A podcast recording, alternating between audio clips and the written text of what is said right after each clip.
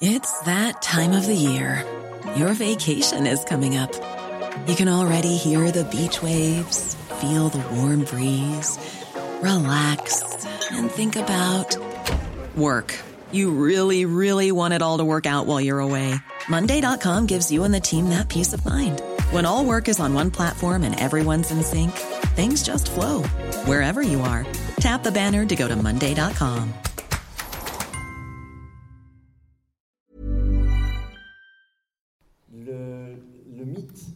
parfois, se réinvente et se réécrit à travers les lieux de mémoire.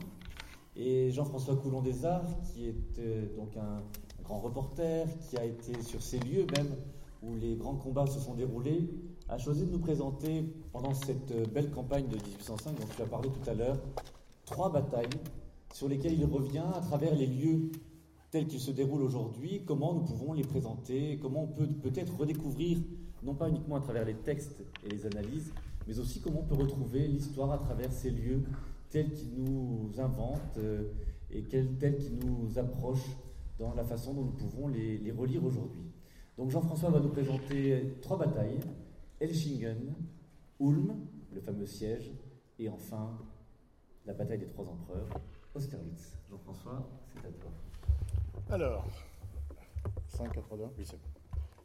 Oui, on vient, de le, on vient de le dire brillamment, la légende, finalement, Napoléon l'a écrite avec euh, l'argile de la réalité. Et le mythe, on pourrait dire qu'il l'a forgé au quotidien, chaque jour, à Sainte-Hélène. Alors, comme dit David, on va revenir finalement à la légende, c'est-à-dire au quotidien. Et cette fameuse année 1805 qui s'est inscrite en lettres d'or dans notre histoire, dans l'histoire avec un grand H. Alors, il faut partir de Boulogne. Boulogne, un petit matin de 1805. Imaginez les chasseurs à cheval de la garde qui surveillent l'horizon, le regard au large. Des voiles ennemies peuvent surgir à tout moment, car par beau temps, à Boulogne, on aperçoit toujours aujourd'hui les côtes anglaises. Il y a plus de deux ans que Londres a rompu le, traité d'Amiens et que ces vaisseaux n'hésitent pas à venir canonner nos côtes. Alors tant de duplicité, de perfidie ont décidé l'empereur à envahir l'Angleterre, ce que n'avait pas réussi à faire de grands conquérants avant lui. 120 000 hommes sont prêts à porter l'aigle impérial sur la tour de Londres. Nous n'avons, écrit-il, jamais eu de troupes aussi nombreuses et aussi belles. C'est vrai, voilà plus de deux ans que ces hommes s'entraînent au quotidien pour envahir l'Angleterre. Ils s'entraînent sans relâche et rien n'est laissé au hasard. Vous connaissez l'empereur, le tir à la cible, l'escrime, les leçons de natation, les manœuvres avec la flottille, rien n'est laissé au hasard. Pour l'Angleterre, bien sûr, il est vital d'éloigner une telle menace, qui ils sentent cette menace extrêmement prégnante, on va dire. Alors, que fait l'Angleterre? Parce qu'il sait faire, il sème son or en Europe et euh, naît ainsi la troisième coalition avec euh, l'Autriche, la Russie et la Suède. Alors, à 5 km de Boulogne, au sud de, Boulogne, il y a le château de Pontebric, qui existe toujours aujourd'hui et qui a même, il y a quelques années, été complètement euh, rénové. C'est dans ces murs, le 13 août 1805, qu'il apprend que l'amiral Villeneuve s'est fait coincer par les Anglais en Espagne, il est à Cadix. Autrement dit, cette nouvelle anéantit ses plans de conquête de l'Angleterre. Alors Napoléon se, se, retourne tout de suite, il convoque Daru et d'un trait, il lui dicte tout le plan de la campagne d'Austerlitz. Alors, selon la tradition, pas un numéro de régiment ne lui a échappé, l'ordre des marches, leur durée, les lieux de rassemblement, il a absolument tout prévu. L'empereur a le sourire, il se frotte les mains. L'ennemi, dit-il, ne sait pas avec quelle rapidité je vais faire pirouetter, pirouetter mes 200 000 hommes. Les maréchaux Davout, Ney, Soult, Lannes, Augereau, Marmont et Bernadotte sont chacun la tête d'un corps, d'armée. Parce que Napoléon a inventé finalement le corps d'armée. Avant, ça n'existait pas, tout le monde marchait ensemble. Là, vous avez de l'artillerie, de la cavalerie, de l'infanterie, et chacun est indépendant. Donc, mes sept torrents, avait coutume de dire Napoléon. En moins d'un mois, 200 000 hommes passent des côtes de la Manche aux rives du Rhin. Je vous promets une victoire rapide et une paix prompte, dit Napoléon en quittant Paris. Alors, de leur côté, les Autrichiens, sans attendre leurs alliés russes, ont envahi la Bavière. Et le général Mack s'est installé dans Ulm, une place forte, c'est la place forte de son dispositif. Le 3 octobre 1805, l'empereur est à Ludwigsburg, Le temps est superbe, écrit-il. Je me porte bien. Il écrit ça à Joséphine. Il il installe son quartier général dans le château du duc de Wittenberg, qui est l'une des plus grandes résidences baroques d'Europe, que je vous invite à visiter. Là-bas non plus, rien n'a changé. Alors ses entretiens, parce qu'il fait aussi de la politique, avec l'électeur de Wittenberg se solde par un traité d'alliance. Autrement dit, Napoléon peut compter sur 20 000 soldats allemands s'il en a besoin. Le 7 octobre, les Français sont sur les bords du Danube et les Autrichiens, visiblement, ne se doutent absolument de rien. Et Mack envisage de marcher tranquillement vers Stuttgart.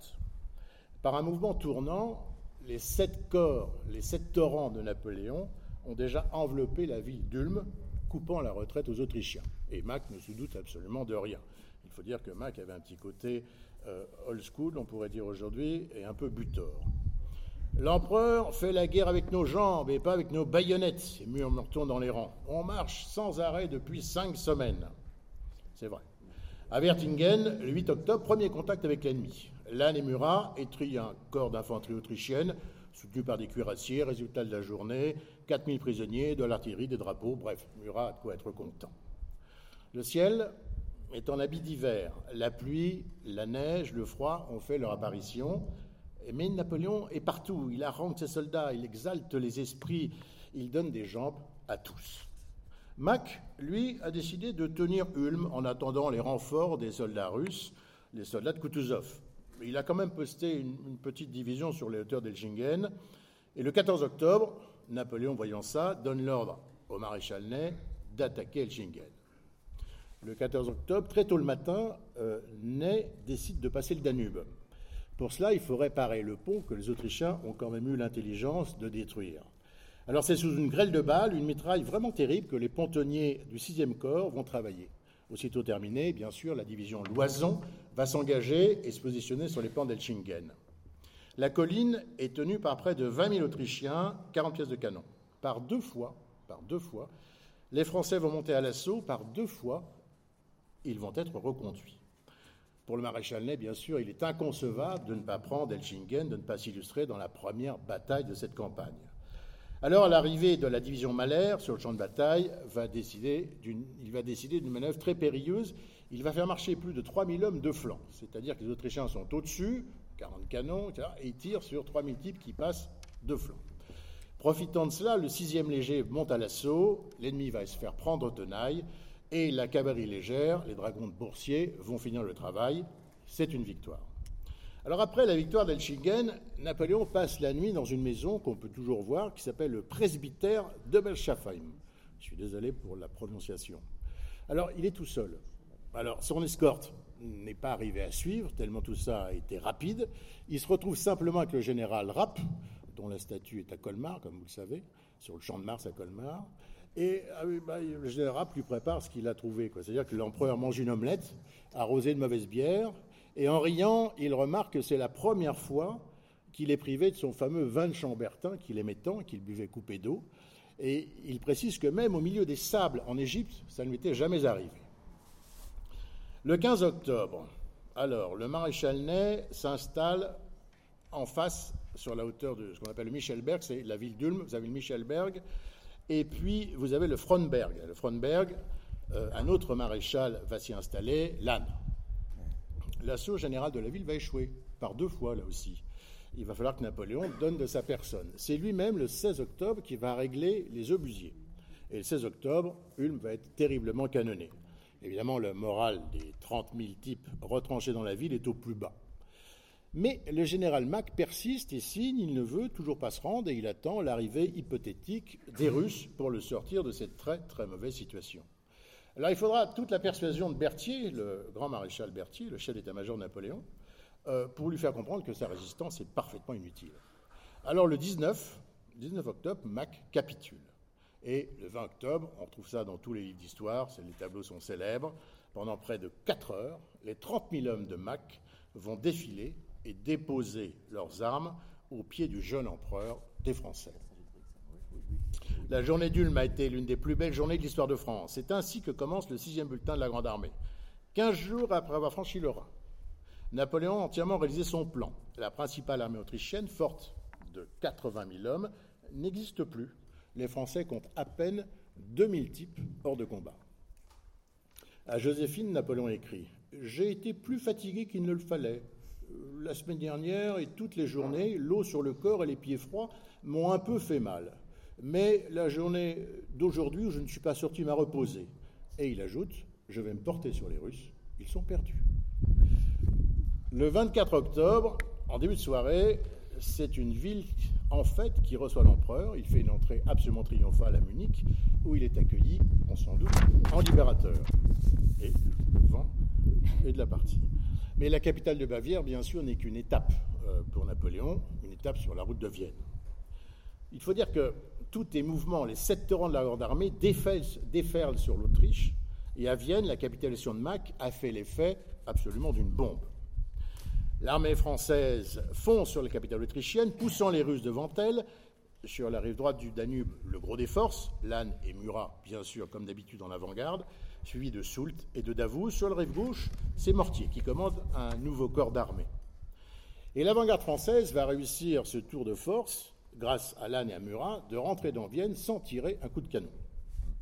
Le 13 novembre, le drapeau tricolore, orné de l'aigle impérial, flotte sur Schönbrunn, la résidence d'été des Habsbourg. De leur côté, l'armée russe, celle de Kutuzov, s'est repliée en Moravie, où elle fait sa jonction avec les renforts amenés par le tsar Alexandre. Il faut dire que le tsar Alexandre vient de monter sur le trône, il n'a jamais vu le feu de sa vie, il est jeune, impétueux, et on pourrait dire aujourd'hui, pour faire une analogie, il croit que ça se passe comme dans les jeux vidéo. Il va être assez déçu. Sur leurs traces, les Français pénètrent bien sûr en Moravie, on les reçoit en libérateurs. Il faut dire que les Russes se sont conduits euh, comme des Russes. La citadelle du Spielberg euh, surplombe toujours la ville de Brno. C'est difficile à, prononcer. À l'époque, on appelait ça Brune. Et l'ennemi, là aussi, a évacué la place en catastrophe. Et Murat, qui a investi la ville le 18 novembre, découvre des magasins considérables que les Russes et les Autrichiens ont eu la gentillesse de laisser. Napoléon va passer une semaine à Brune. Il vit dans le palais qui était celui des gouverneurs de, Moravie. Et nous voici arrivés sur une terre un peu spéciale, rougie au fer de l'histoire. Imaginez une terre noire, saupoudrée de neige. C'est une terre de légende. Elle retient en son souffle le bruit, la fureur, les clameurs des dizaines de milliers d'hommes qui sont affrontés ici. Vous êtes sur le champ de bataille d'Austerlitz. Alors, le champ de bataille d'Austerlitz, euh, il est assez incroyable parce que la modernité ne l'a pas abîmé. Si vous vous rendez à Austerlitz, finalement, il faut aller à Prague et puis faire deux heures de, route pour arriver en Moravie. Le champ de bataille n'a pas, absolument pas changé. Il fait 8 km sur 10. Pas de constructions qui sont venues parasiter, euh, parasiter l'endroit. On voit toujours à gauche la colline du Santon, le fameux plateau de Pratzen, et à droite Telnitz et Sokolnitz, là où s'est déroulée cette bataille. Alors sur la route de Brune, à Olmutz, on voit aussi la maison de la poste de Poseritz, qui a servi de quartier général à Murat. Elle est absolument telle qu'elle était à l'époque. Et le 28 novembre 1805, Napoléon y retrouve Soult, l'âne Murat, ses maréchaux, et il trouve des maréchaux inquiets. Alors, il faut dire qu'il y a un petit peu de quoi. Face aux 71 000 hommes de la Grande Armée, parce qu'on était partis plus nombreux, mais on en a laissé, il faut tenir les postes qu'on a conquis quand même eh bien, il y a presque 100 000 Austro-Russes, commandés par les empereurs de Russie et d'Autriche, et qui attendent l'arrivée des soldats de Benningsen, 30 000. Et puis au sud, l'archiduc Charles, il est à la tête de 100 000 hommes et il peut remonter. C'est vrai que la situation n'est pas très confortable. Alors Napoléon sait que sa seule chance de salut, c'est de livrer une bataille absolument décisive. Alors pour compenser son infériorité numérique, il va pousser l'adversaire à la faute il simule la crainte, il simule la peur, le désarroi, fait mine de préparer sa retraite et ces hommes qui s'étaient installés sur le haut du plateau de Prazen quittent le plateau de Prazen. Les Autrichiens et les Russes pensent qu'il a fait une faute stratégique et tactique considérable et que l'affaire est dans le sac. Ce n'est pas tout à fait comme ça que ça se passe. Pour Napoléon, le piège est en place. L'âne est à gauche, avec la cavalerie en soutien, à droite Soult, et en réserve Bernadotte. Les grenadiers, pardon, d'Oudinot et la garde impériale, l'extrême droite française n'est défendue que par la division Legrand. La nuit se fond dans le brouillard. On est le 1er décembre, la nuit du 1er au 2. Et Napoléon fait une dernière tournée d'inspection des feux ennemis qui brillent dans la nuit. Un grenadier du 46e de ligne improvise une torche avec de la paille pour guider, pour guider les pas de l'empereur. Et tout d'un coup, c'est tout le bivouac qui s'illumine au cri de Vive Napoléon. Voici la plus belle soirée de ma vie, dira l'empereur. Alors, à la lumière de ce spectacle, les autres Russes se persuadent que les Français brûlent leur cantonnement pour couvrir leur retraite. Ils ont fait là aussi une autre grave erreur. Le théâtre de Zuran, c'est devant le plateau de Pratzen, le théâtre de Zuran, c'est là où, à l'aube du 2 décembre 1805, se tient Napoléon, derrière lui, sa garde, en grande tenue, alignée comme à la parade. La gauche française s'appuie sur cette colline dont je vous ai parlé, qui s'appelle le Santon. C'est une espèce de gros mamelon. Et là-dessus, Napoléon l'a fait couronner de 16 pièces d'artillerie, devant une plaine, et c'est là où la cavalerie, les cavaleries vont s'affronter. Ces canons qui vont d'ailleurs stopper l'avancée du prince Bagration. Au petit matin, l'armée française est invisible, parce qu'elle est, en bas du Pratzen, noyée dans le brouillard. On ne voit absolument rien. Elle est dans ce qu'on appelle le val du Goldbach. C'est au pied du plateau de Pratzen. Et vers 8 heures se lève le soleil de Sterlitz. Les autres Russes, eux, ont commencé à descendre du plateau pour contourner la droite française. Heureusement, Davout est arrivé après une marche de 130 km, j'ai bien dit 130 km, en deux jours. Donc les soldats de Davout marchaient euh, pratiquement en dormant. Et quand ils sont arrivés, ils sont reposés deux heures, après ils se sont battus. Et c'est eux qui ont pris le plus grand choc nous sommes à Tenitz et Sokolnitz, c'est le nom de ces deux villages, où sont les hommes de Davout. Et les combats deviennent acharnés parce que les Russes ont décidé de descendre pour couper la retraite de l'armée française. Donc, euh, rarement dans une bataille, on a vu 9000 Français face à 40 000 Austro-Russes qui descendent du plateau de Pratzen. Alors on se bat au corps à corps, la rage au ventre, on se bat au milieu des tombes, un contre quatre, mais qu'importe le nombre, les hommes de la Légion Friand, épaulés par les cavaliers de Boursier, vont reprendre Telnitz et le village voisin, Sokolnitz. Le château va changer plusieurs fois de main, mais l'héroïque résistance des Français font que le plan russe de couper l'armée en deux est totalement anéanti. Alors au nord comme au sud, les deux ailes de l'armée française tiennent. Napoléon se dit qu'il est temps de porter le coup décisif et ordonne l'assaut du plateau de Pratzen. C'est au pas de charge que les hommes de Soult sortent de la brume et se retrouvent au milieu du plateau de Pratzen. Et pour les Russes, la surprise est totale. Et bien entendu, euh, ces hommes vont dégager à la baïonnette le village de Pratzen et puis marcher vers le haut du plateau, c'est-à-dire en fait, finalement, qu'est-ce qu'ils font? Ils coupent l'armée austro-russe en deux. À l'extrême gauche du dispositif français, tenu par l'âne, je vous parle du Santon, qui est par ici, donc les canons donnent à qui mieux mieux, on va dire, et les positions russes du prince Bagration, le 17e léger, au cours de la bataille, sera aux premières loges pour suivre le choc terrible des deux cavaleries, celle de Murat et celle de Bagration. L'armée austro-russe est quasiment, je vous l'ai dit, coupée en deux. Et là, le piège se referme. Avec l'énergie du désespoir, Kutuzov fait donner sa réserve, 10 000 hommes d'élite. Mais les Français sont partout et Napoléon est au cœur de la bataille. L'infanterie de la garde russe du grand-duc Constantin va monter à l'assaut. Alors, pour la contenir, Napoléon envoie la cavalerie de sa garde, deux escadrons de chasseurs à cheval, un escadron de grenadiers et les Mamelouks qui fondent sur les gardes russes. Les gardes russes, ce sont les enfants de l'aristocratie de Saint-Pétersbourg. Ceux-ci vont être entièrement décimés. Et comme disent les grenadiers à cheval, les belles dames de Saint-Pétersbourg vont beaucoup pleurer. pendant ce choc de cavalerie, il faut dire que la fin de la bataille approche. Les troupes françaises occupent pratiquement tout le plateau de Pratzen. Et je ne sais pas si vous connaissez ce tableau de Gérard qui a immortalisé la scène lorsque, couvert de sang et de poussière, le général Rapp apporte à Napoléon les étendards de la garde impériale russe.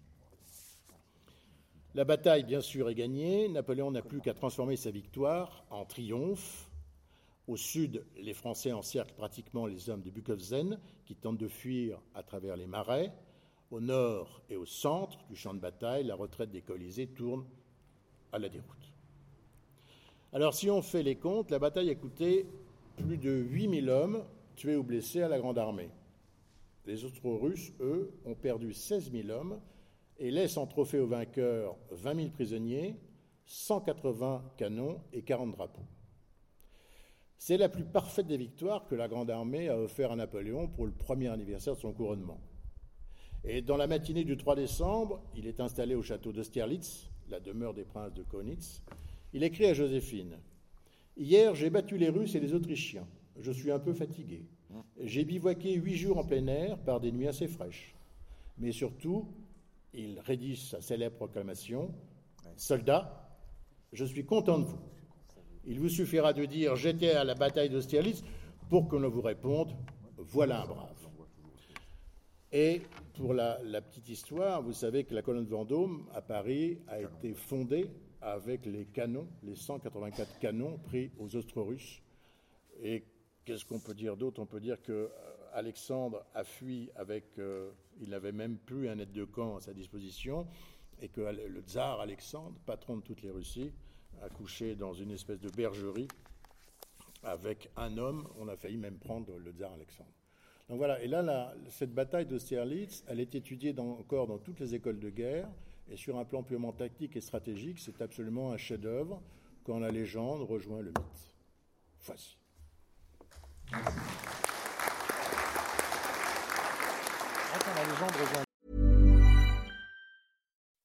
When you make decisions for your company, you look for the no-brainers. If you have a lot of mailing to do, stamps.com is the ultimate no-brainer. Use the Stamps.com mobile app to mail everything you need to keep your business running with up to 89% off USPS and UPS. Make the same no brainer decision as over 1 million other businesses with Stamps.com. Use code PROGRAM for a special offer. That's Stamps.com code PROGRAM.